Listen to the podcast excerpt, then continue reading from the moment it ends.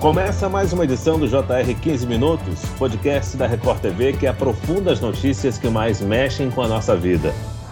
A Organização Mundial da Saúde declarou a varíola do macaco como emergência global de saúde. A decisão foi estimulada pelo crescente no número de casos ao redor do mundo. A Organização Mundial da Saúde declarou a varíola dos macacos como emergência de saúde global. Segundo a OMS, mais de 16 mil casos já foram confirmados em 75 países, com cinco mortes. No Brasil, o Ministério da Saúde já contabilizou mais de 600 casos confirmados da doença, a maioria no estado de São Paulo. Por que os casos não param de aumentar? O Brasil está preparado para enfrentar a doença? E o que muda com a adoção do estado de emergência de saúde global? Para entender mais sobre o assunto e como se proteger, o 15 Minutos de hoje conversa com o médico infectologista do Hospital Moriá, Luiz Alves. Bem-vindo, doutor. Olá, tudo bem? Muito obrigado pelo convite. É um prazer estar aqui falando com vocês. Quem nos acompanha nessa entrevista é o repórter da Record TV, Fábio Menegatti. A pandemia de coronavírus ainda não acabou e o mundo se preocupa cada vez mais com a varíola dos macacos, Menegatti. Pois é, Luiz. Olá, doutor. Exatamente, né? A pandemia de coronavírus segue.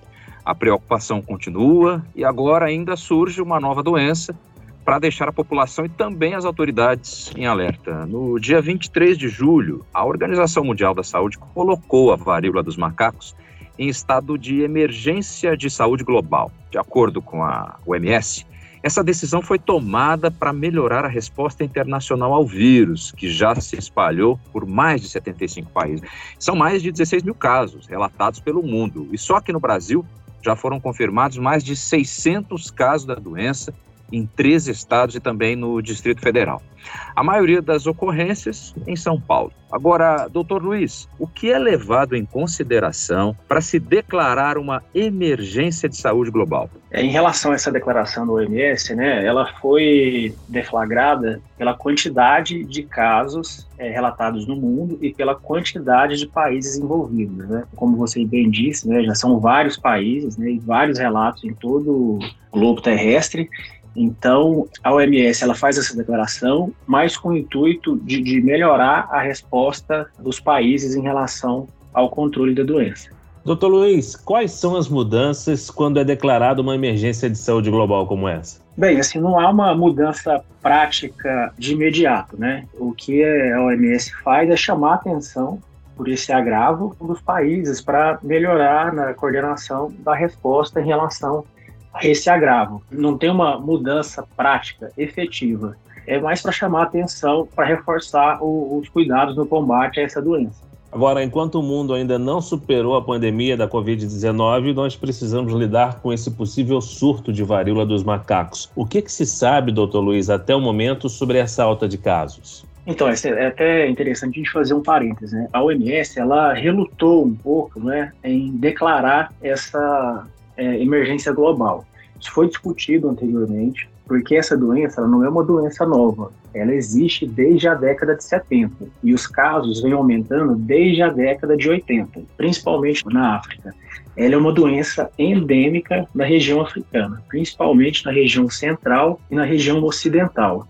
Tem surtos aí relatados de mais de 500, 800 casos por ano na República Democrática do Congo. Essa doença também já foi observada nos Estados Unidos no início dos anos 2000 e alguns casos esporádicos na, no Reino Unido, Israel e Singapura. O que aconteceu agora foi um aumento do número de casos fora da região endêmica, que é a região da África. Então, é, eles ficaram até na dúvida, né, se fariam essa declaração, se colocariam como uma ameaça global, uma vez que essa doença já é endêmica na África. Essa doença aí recebeu esse nome de monkeypox, né, ou varíola dos macacos, que não é, tem sido usado mais, o termo correto é varíola símia, porque esse vírus ele foi descoberto em 1950, em um surto em macacos que eram mantidos para pesquisa. Vale lembrar que esse vírus é da mesma é, família do vírus que causa a varíola humana, é o, o, nome do vírus é smallpox, e tem outro vírus também dessa família que causa doença em crianças, né, que é aquela doença, aquele molusco contagioso, que também é uma doença de pele. Houve uma campanha mundial, coordenada pela OMS, de vacinação contra a varíola humana. Essa vacina para a varíola humana, ela protege em até 85% contra a varíola dos macacos, né, a varíola símia. E com a erradicação da varíola, no final da década de 70, essa vacinação em massa ela foi descontinuada pela OMS. Então, por isso que a partir da década de 80, a gente tem esse aumento do, do número de casos gradual. E agora, mais importante, é que se observa fora da região endêmica, né, que é a região da África é muito por conta das viagens, né? Hoje o mundo extremamente conectado, né, interconectado com voos de avião e as pessoas se deslocam bastante, o que propicia a proliferação é, dessa doença. Doutor, a decisão da OMS pode levar a um maior investimento no tratamento e pesquisas da doença, inclusive avançar na luta por remédios, vacinas. Então, como é que o senhor vê a importância desse alerta e o desenvolvimento da pesquisa? a gente já tem duas vacinas específicas é, para a doença, né, para o monkeypox. Existe também essa vacina contra a varíola humana e alguns laboratórios da Europa já estudam a retomada a, da produção. Então, isso já tem sido feito mesmo antes da declaração da OMS. É claro que essa declaração ela é forte, né, ela impacta né, principalmente a opinião pública e acredito que que vai aumentar a pressão, principalmente em relação a, a, aos governos né, e às entidades sanitárias, para a produção de vacinas. É, medicação, existem duas drogas é, que são, foram usadas para smallpox. Elas têm ação in vitro contra o monkeypox, mas ainda não tem estudos em seres humanos. Né? A gente não tem o resultado é, da, da eficácia dessas medicações em seres humanos.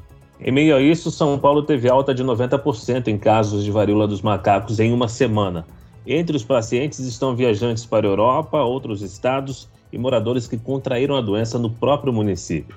Doutor Luiz, quais são os sintomas iniciais da doença e é possível evitar o contágio? Então, o pessoal tem estudado bastante né, esses novos casos e esses casos da, da África, da década de 80, 90, nos anos 2000, era bem característico a fase prodrômica, né, a fase anterior ao surgimento da, das lesões, que são as caracter, a característica principal dessa doença.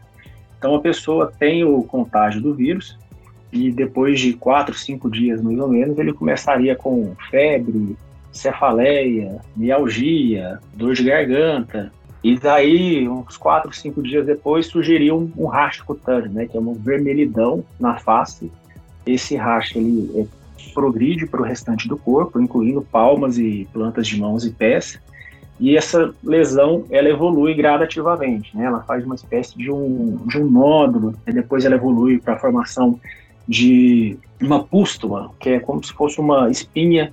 É, essa pústula, ela vai exulcerar é, e vai formar posteriormente a crosta até o desaparecimento entre o surgimento da primeira lesão e o desaparecimento, geralmente é em torno de 14 e 21 dias.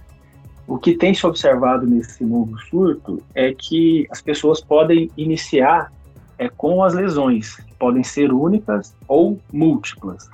Tem se observado a maior disseminação dessa doença em homens, é, são adultos jovens, na faixa de 30 e 40 anos. Tem se falado que ela é uma doença sexualmente transmissível, mas não é transmissível exclusivamente pelo sexo. A transmissão é através do contato com as lesões.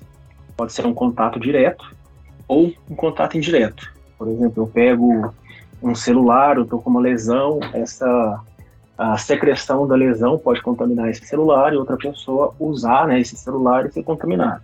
Então, isso pode ser com roupa de cama é, e objetos íntimos. E uma outra possibilidade de transmissão é por gotículas, né? As gotículas são é, originadas durante a nossa fala, durante espirro, durante tosse, diferente do aerossol do Covid. Essa gotícula é uma partícula mais pesada, então ela não fica em suspensão no ar por muito tempo. Doutor, o Ministério da Saúde informou que antes mesmo da ocorrência de casos suspeitos ou confirmados de varíola dos macacos aqui no país, o governo criou uma comissão para acompanhar desdobramentos científicos do vírus. Agora, com essa alta de infecções, as medidas de vigilância e monitoramento, o senhor acredita que elas devem aumentar? Sim, eu acredito que elas devem aumentar, principalmente após esse alerta aí da OMS e pelo aumento do número de casos é, no Brasil. Mas essa vigilância, né, quando a gente fala em vigilância, a gente fica pensando muito em vigilância de portos e aeroportos, né? Mas a gente tem que ter em mente que o vírus ele já circula no nosso país. Então agora, a principal tarefa é o diagnóstico rápido desses pacientes, né? Você tem que identificar e diagnosticar rapidamente para indicar o, o isolamento é, social e o rastreio dos contactantes. Doutor Luiz, o Fábio falou aí sobre monitoramento e os Estados Unidos registraram pela primeira vez dois casos de varíola dos macacos em crianças. Pode se tornar comum surgir casos pediátricos de varíola? E afinal, qualquer pessoa que tenha tido contato muito próximo pode mesmo se infectar? Qualquer pessoa pode adquirir a, a doença através do contato. É, na África, é muito comum essa doença em crianças. E vale a pena lembrar que os quadros tendem a ser mais graves nos extremos de idade, nas crianças jovens e nos adultos, né, os mais idosos. Doutor, recentemente a União Europeia aprovou uma vacina contra a propagação da varíola dos macacos. O imunizante é do grupo farmacêutico Bavária Norte, que não tem representante aqui no Brasil, diga-se de passagem. Mas o governo já conversa com a OMS sobre a possibilidade de comprar uma vacina. O doutor, com um possível surto na população, pode acontecer de a vacinação ser em massa ou somente para as pessoas que tenham um alto risco de exposição, doutor? O que tem, tem se feito aí no, no, nos outros países, né, Europa, Estados Unidos principalmente, é a vacinação é, desses grupos de risco, né? A gente fala de, de, de comportamento de risco, nas pessoas que têm apresentado mais a doença.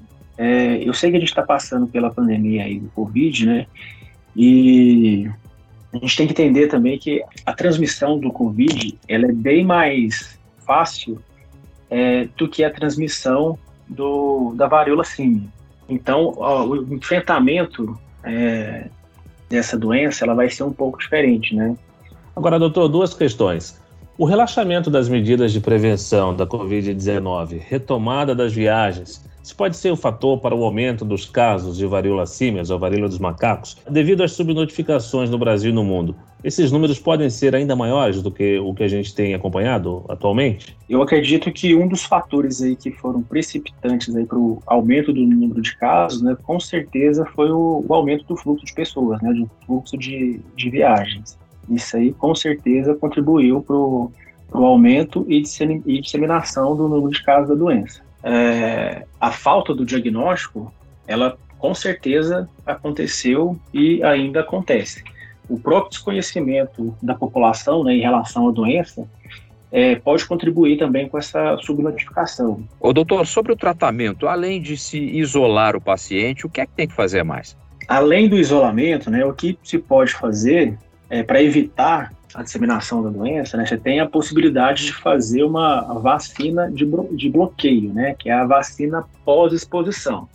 Por exemplo, eu tive contato com um paciente sabidamente afetado pela varíola símia. Então, eu tenho até quatro dias para fazer essa vacinação de bloqueio para evitar o desenvolvimento da doença. Mas a gente ainda não tem a, a vacina disponível no Brasil. Doutor, é importante a prevenção, né? O governo precisa orientar a população para que a gente evite mais casos de transmissão.